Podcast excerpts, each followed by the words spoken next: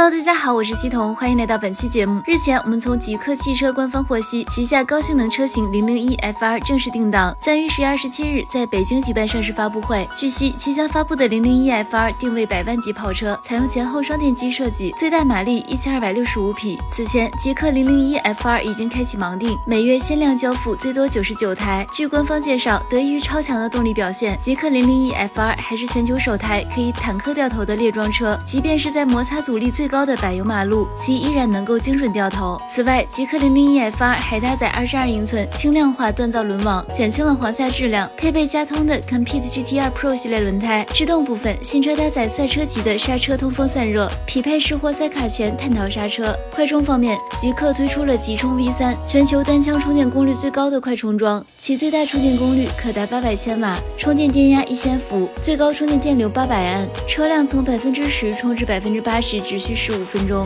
据吉利控股集团高级副总裁杨学良在社交平台透露，极氪零零一 F 二的售价将超过百万大关。你觉得这台车怎么样呢？喜欢吗？好了，以上就是本期节目的全部内容，我们下期再见。